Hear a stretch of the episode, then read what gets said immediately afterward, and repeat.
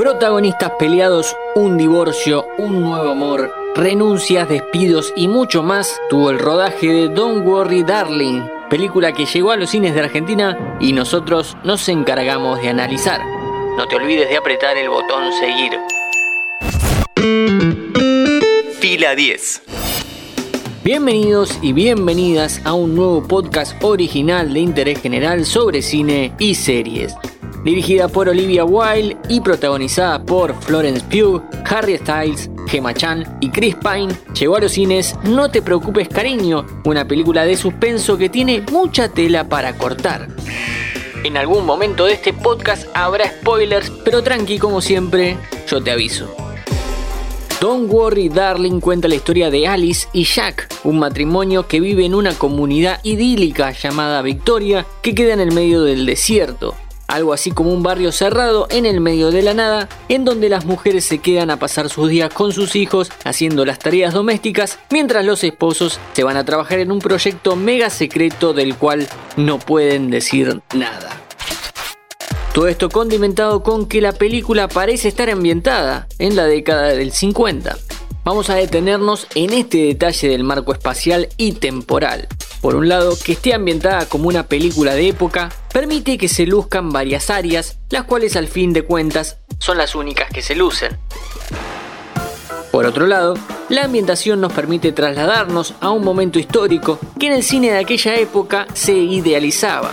La mujer esperando con la comida caliente al marido que volvía de un arduo día de trabajo una imagen que como sociedad logramos ir superando y que la directora va a aprovechar para criticar o bien a la sociedad patriarcal o bien a aquellos grupos que pretenden que todo vuelva a ser tal cual el status quo de hace no tanto. Resulta que hay una vecina que empieza a llamar la atención de los demás intentando convencerlos de que hay algo que está mal en esta comunidad. Margaret es la voz del público, casi como en un teatro de títeres, diciéndole a los protagonistas que todo es falso y que se fijen bien porque debe haber una trampa. Y la hay. Alice, interpretada por Florence Pugh, rasca un poco la superficie y se da cuenta que todo es falso, no sabe por qué, no sabe qué es lo que falla, pero hay algo que no le cierra. Antes de entrar en los spoilers, algunas consideraciones más generales. Este tipo de películas que pretenden contar lo que está bien y lo que está mal en la sociedad necesitan de una inventiva para no ser solo entretenimiento, sino para aportar algo nuevo a lo que está pretendiendo contar. Acá tenemos clichés modernos, como por ejemplo que el más blanco de la película sea el malo. También hay mucho de subrayar lo que se pretende criticar, cosa que para el que piensa igual no le suma nada, y para el que piensa distinto va a sentir que está viendo algo panfletario. Si el equipo de guionistas se hubiese encargado de poner más empeño en pulir los detalles que remarcar lo que les importaba, estaríamos hablando de una película mucho más interesante en su totalidad y no solamente en áreas técnicas particulares. Ahora sí, spoilers. spoiler. Rasca que te rasca, Alice, Alicia, termina saliendo del País de las Maravillas y descubre que su marido, Jack, la tiene contra su voluntad dentro de una simulación.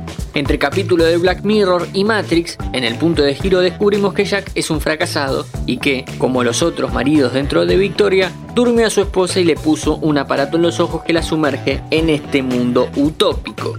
La excusa es que no la veía feliz afuera, así que esto lo hacía por su bien. Supongo que ya viste la película, así que vamos con lo de pulir detalles del guion. La película gira hacia la ciencia ficción y lo peor que se puede hacer en este rubro es no tener las reglas de juego claras. De pronto, si el hombre muere en la simulación, muere afuera. De golpe, una de las vecinas era consciente. No sabemos si adentro o afuera le borran la memoria a las mujeres. ¿Cómo podría funcionar el electroshock en una simulación en caso de que lo usen adentro? Un montón de dudas que la cinta no se ocupó de sembrar a tiempo y suenan forzadas durante el clímax. No es una mala película, no es una buena película. Es un segundo largometraje de una directora que promete, que apuntó a algo distinto en su cinta de estudio y que no sale tan airosa del intento. Todos los problemas durante el rodaje, que no conté pero te invito a que busques, llamaron más la atención que el film. Mi nombre es Matías Daneri y te espero para un próximo episodio. Escucha nuestros episodios en Spotify, Amazon Music, Apple Podcast y Google Podcast.